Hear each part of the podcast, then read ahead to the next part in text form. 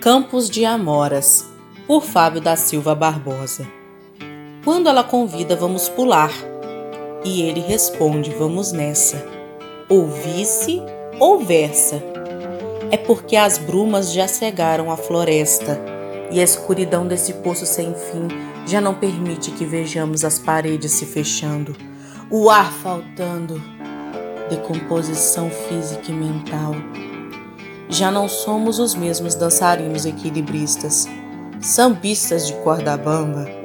Já não pisamos com a mesma precisão na beira do penhasco. Tudo caindo aos pedaços, mais por dentro que por fora. A morte catatônica já não florescem mais amoras.